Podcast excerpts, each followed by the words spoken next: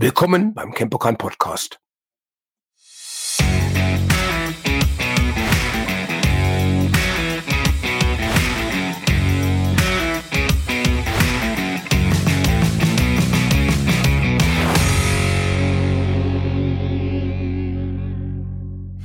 Herzlich willkommen wieder zu Ken Pokan on Air. Ich bin Thorsten und ich habe heute den Lars Brockmann hier zu Gast. Hallo, ich freue mich hier zu sein. Ja, ganz kurz zu Lars. Lars ist seit 23 Jahren äh, Thai-Box-Athlet und auch Trainer.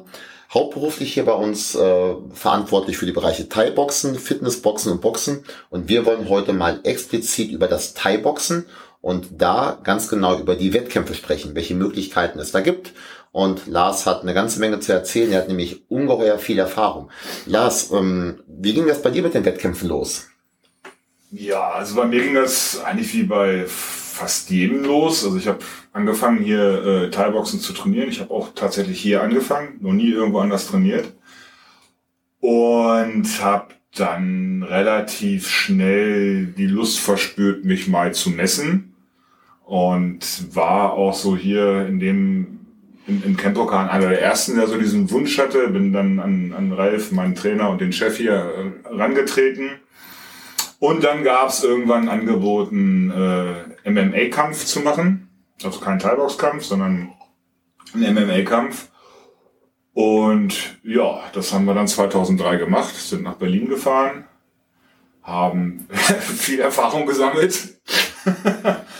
Äh, ja, also mein erster Wettkampfauftritt war nicht so wahnsinnig erfolgreich. Ich habe den Kampf äh, deutlich verloren, aber äh, ich habe die Lust nicht verloren. Ja, aber was ich gehört habe, was die anderen sagen, ist es ja trotzdem der Start in eine, ich sag mal, sehr erfolgreiche Karriere und eine langjährige Karriere geworden. Ja, erfolgreich sollen andere beurteilen. Langjährig definitiv, okay. ja. ähm, ja, also wie gesagt, ich habe dann die Lust... Äh, die hat mich auch nicht losgelassen und dann äh, habe ich hier auf den Campokan-Veranstaltungen, die damals auch relativ groß waren, gekämpft und habe auch außerhalb gekämpft, ja, bis ja. ich mich dann irgendwann erstmal zu alt fühlte. Ja, da sprechen wir gleich nochmal drüber, ja. weil da gab es ja nochmal so ein, ein, legendäres Comeback, von ja. dem man spricht.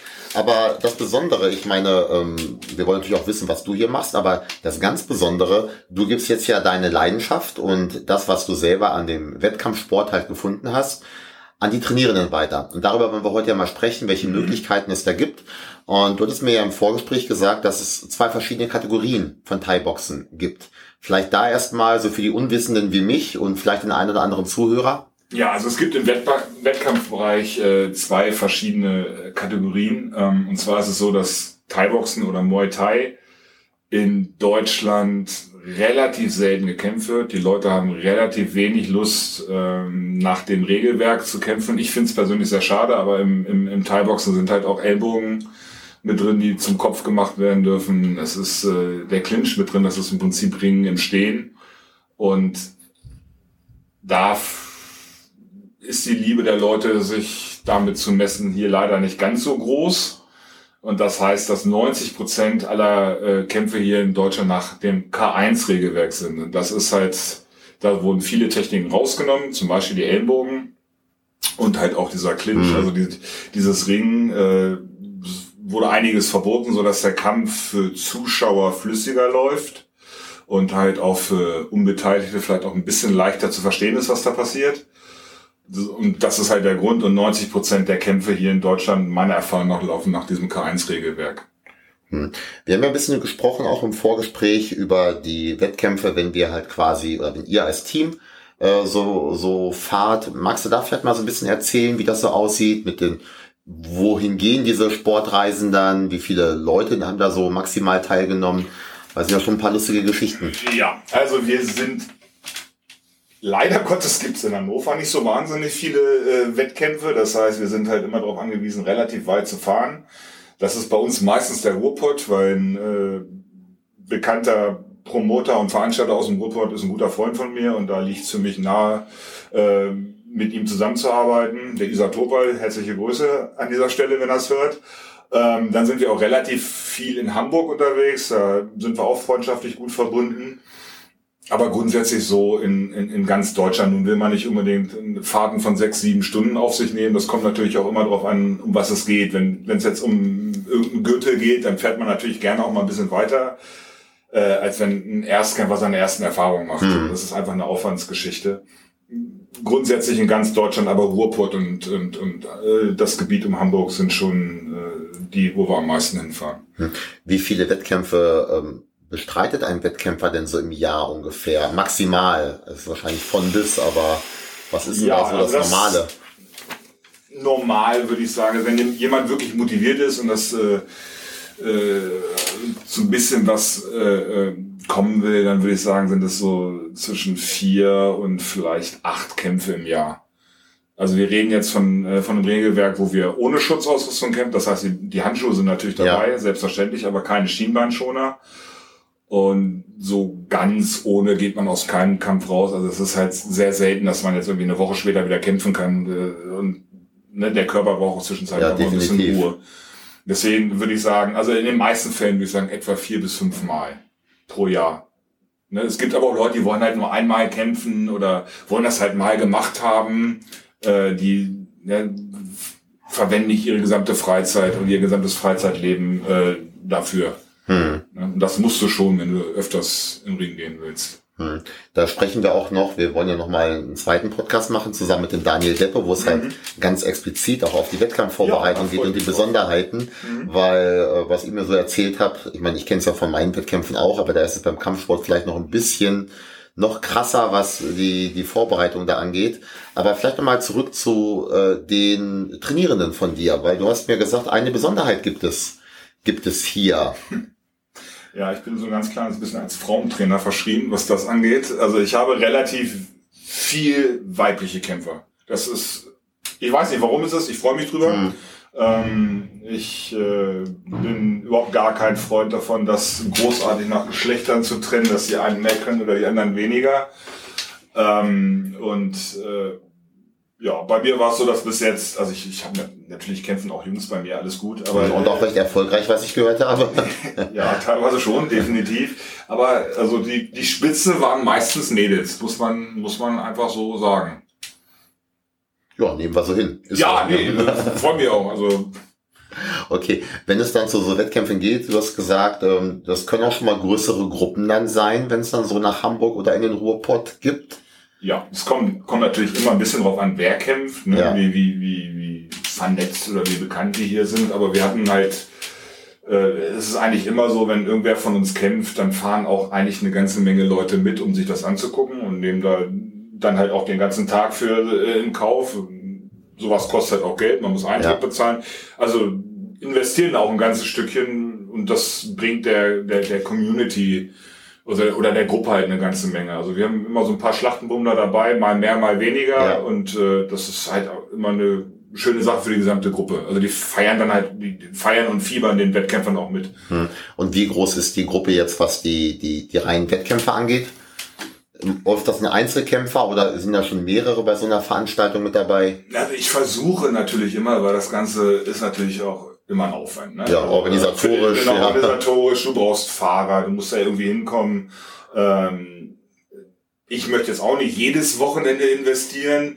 Ich weiß. Verstehe ich gar nicht. Verstehe ich auch gar nicht. Mensch, wer braucht schon Freizeit?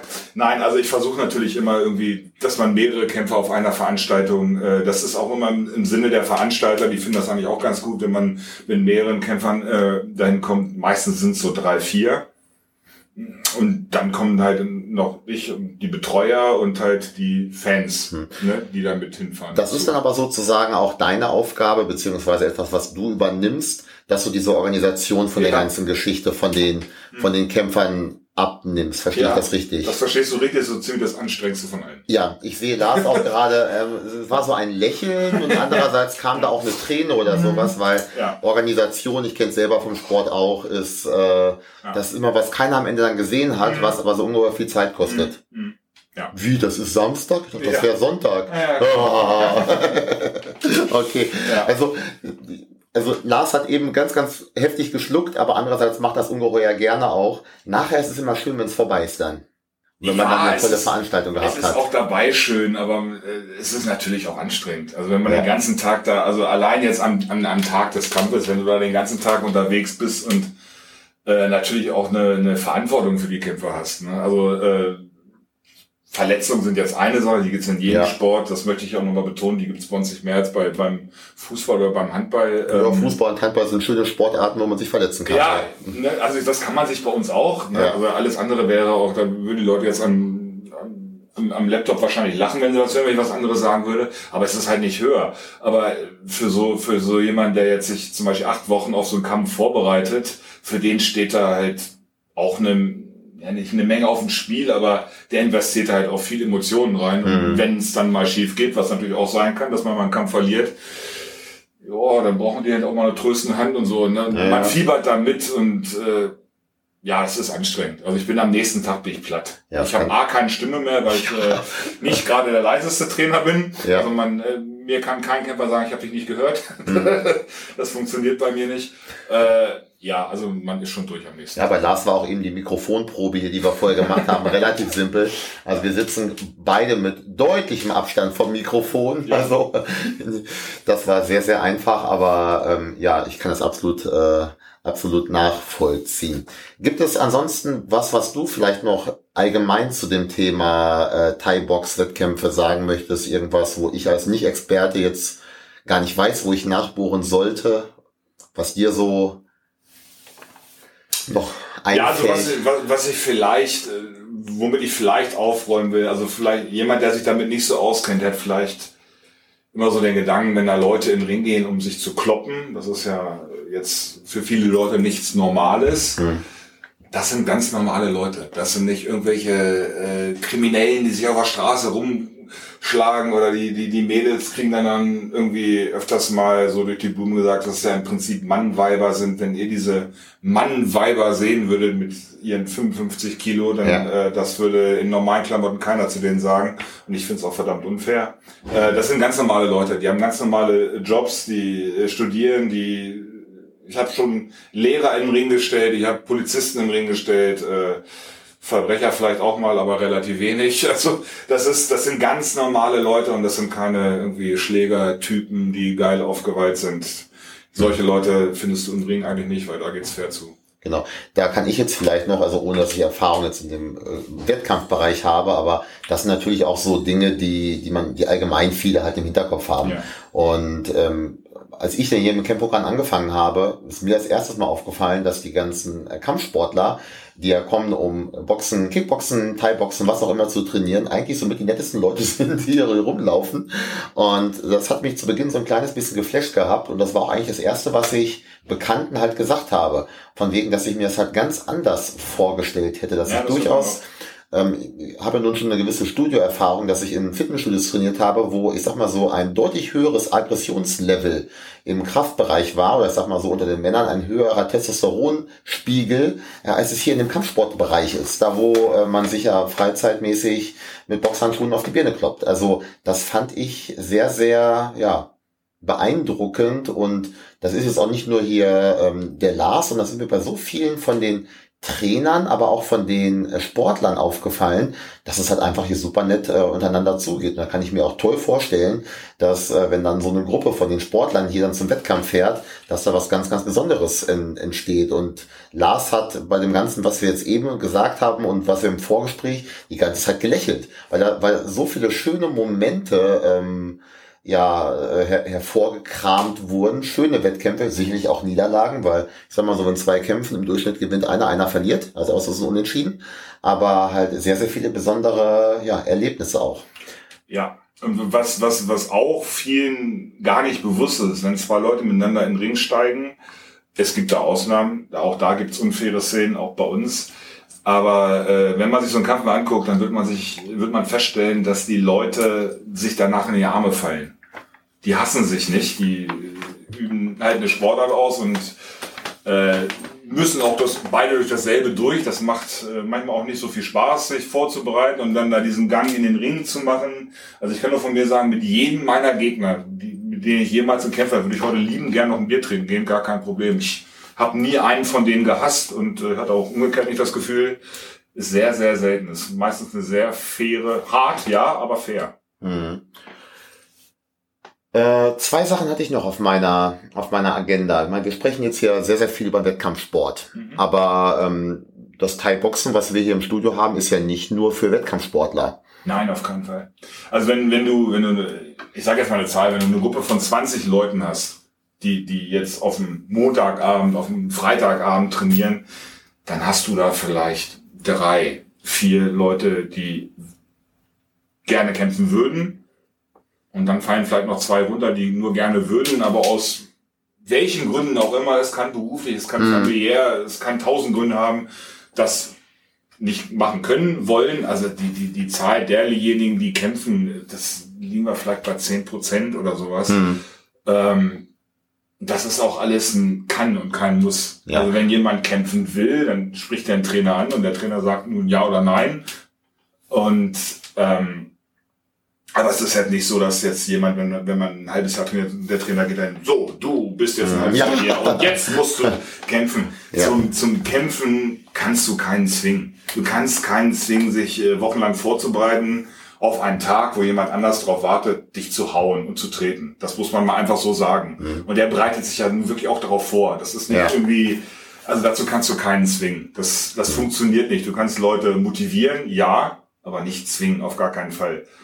Also wer hier, wer hier und mit Sicherheit auch in jedem anderen Studio äh, anfängt, der muss nicht zwangsweise in den Ring. Das ist, das ist eine verschwindend geringe Zeit. Ja, worauf ich vielleicht noch, äh, noch, noch, noch hinaus wollte, weil relativ viele sagen ja bei solchen Sachen, ich sag mal so, wenn man, wenn man euch beim Training sieht, das sieht schon ganz besonders aus. Also es ist halt schon, das ist nicht 0815, da steckt dann auch schon ein bisschen mehr Intensität drin. Aber was du halt auch sagst, wenn, wenn, wenn halt ein Interessent kommt, äh, äh komm und fang an weil viele denken ja, oh, jetzt muss ich erstmal fit werden, damit ich dann mal loslegen kann und so. Äh, ja, genau. Und ähm, wenn ich das richtig verstanden habe, du holst jeden da ab, wo sie oder er ist und ja. egal wo. Ich meine, es ist ja so, äh, auch ich habe mal mit Teilboxen angefangen. Ja. Äh, zum Glück an einer Zeit, wo es noch keine äh, Handyvideos gab. Also ich weiß nicht, wie es aussah. Wahrscheinlich auch nicht so toll, als ich angefangen habe. Also jeder ist ein Anfänger äh, oder war irgendwann mal ein Anfänger und da holen wir die Leute halt einfach da holen wir die Leute halt einfach da ab, wo man sie, äh, wo sie gerade stehen. Hm. Ne? Also wenn jetzt äh, jemand kommt, der noch nie Sport gemacht hat, ja, dann müssen wir damit leben, äh, dass er noch nie Sport gemacht hat, und dann werden wir ihn da rein, reinführen. Ja, also ist jeder bei dir gerne gesehen, ja, wenn er Bock hat auf Thai-Boxen. Natürlich einfach Lars ansprechen oder uns fragen, wo Lars gerade ist. Aber Lars ist oft auch schon vorm, äh, vorm eigentlichen Training da, trinkt einen Kaffee unten. Da kommt man immer auf sehr nette Gespräche. Apropos nette Gespräche.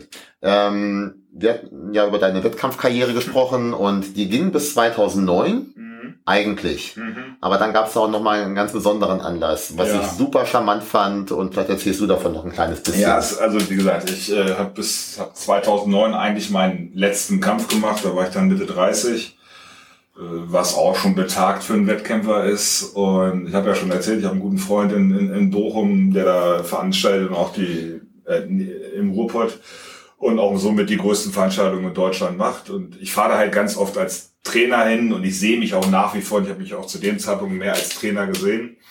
Ja, und dann haben wir mal so hin und her gequatscht und irgendwann hat er mir halt eine Veranstaltung angeboten, die auch gleich, wo ich einen Comeback-Kampf machen könnte, die auch gleich noch eine der größten in Deutschland ist und ähm, es war halt auch alles früh genug, dass ich mich lange vorbereiten konnte. Ich stand halt neun Jahre lang nicht im Ring, habe mich monatelang dann auf diesen Kampf vorbereitet und äh, ja, das war ein Erlebnis. Also ich, äh, es war äh, erschreckend, äh, wie niedrig das Niveau mittlerweile war, als ich wieder angefangen habe, mich auf den Wettkampf zu vorzubereiten. Also mit Niveau meinst du das eigene mein, Leistungsniveau? Ja, genau, mein eigenes ja. Leistungsniveau. Genau, ich habe äh, mich dann wirklich sehr, sehr intensiv vorbereitet. War eine harte Zeit für einen alten Mann. Und äh, ja, was, was, was ganz groß war, war die Unterstützung hier. Ne? Also äh, mhm. sowohl äh, vom, vom Trainerteam und vom, vom Arbeitgeber, das haben wir nicht ganz vergessen, das ist mein Arbeitgeber. Ja. Äh, als aber auch von den ganzen Schülern. Und äh, ja, ich hatte wirklich jede Unterstützung, die ich auch tatsächlich gebraucht habe. Ja, ich habe gerade ein bisschen Gänsehaut hier. Sag nochmal, wie viele Leute haben dich begleitet zu ja, diesem Kampf? Ja, das war wirklich krass, da stockt mir die Stimme auch so ein kleines bisschen. Dann haben die Leute tatsächlich, um diesen Kampf zu sehen, sind nach Bochum gefahren, haben sich Reisebusse gemietet. Ja. Und es sind also vom Campokan aus 82 Leute nach Bochum gefahren. Mega krasse äh, Geschichte, ja. Ja, das, äh, wenn ich dieses Foto heute angucke, die stehen die alle da vom Bus. Äh, ja. ja. Ja, das war ein einmaliges Erlebnis. Das waren äh, ausverkaufte Halle, viereinhalbtausend Leute. Also da geht einem auch als erwachsener Mann schon mal so ein bisschen der Stift, wenn man ja. da reinrennt einmaliges Erlebnis. Aber halt ja. auch ein einmaliges, es wird kein Comeback vom Comeback vom Comeback vom Comeback geben.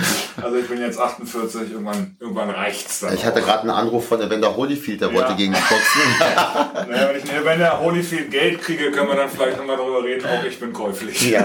Nee, aber ich fand das einfach auch nur so klasse, ja. dass äh, diese Unterstützung dann auch. Ja, also ähm, das und das zeigt halt auch, wie so ein bisschen die Atmosphäre hier untereinander ist und ich denke mal, damit wollen wir das Ganze auch beschließen, weil ja. wir sehen uns ja oder hören uns ja nochmal für einen weiteren Podcast. Mhm. Ich werde erstmal den Daniel Deppe nochmal zu seinem Thema dann und dann treffen wir uns mit Daniel zusammen in einer flotten cool. Dreierrunde auf eine Pizza oder was auch immer. Ja. Wenn Daniel dabei ist, gibt es bestimmt eine Pizza. Und ähm, sprechen nochmal dann explizit über die Wettkampfvorbereitung. Und ja, wenn ihr uns einen Gefallen tun wollt, teilt den Podcast. Ja. Schickt es euren Bitte. Freunden, die vielleicht schon länger überlegen, ähm, mit dem Thai-Boxen anzufangen oder halt auch mit den anderen Sportarten, die wir hier anbieten. Und ich bedanke mich bei dir, Lars. Das war ein sehr interessanter Talk und ich freue mich schon auf unser, unser nächstes Gespräch. Ja, danke Euch schön. noch einen schönen Tag und jo. wir sehen uns dann die Tage beim Training bei Lars beim Thai-Boxen. tschüss. Dankeschön, tschüss.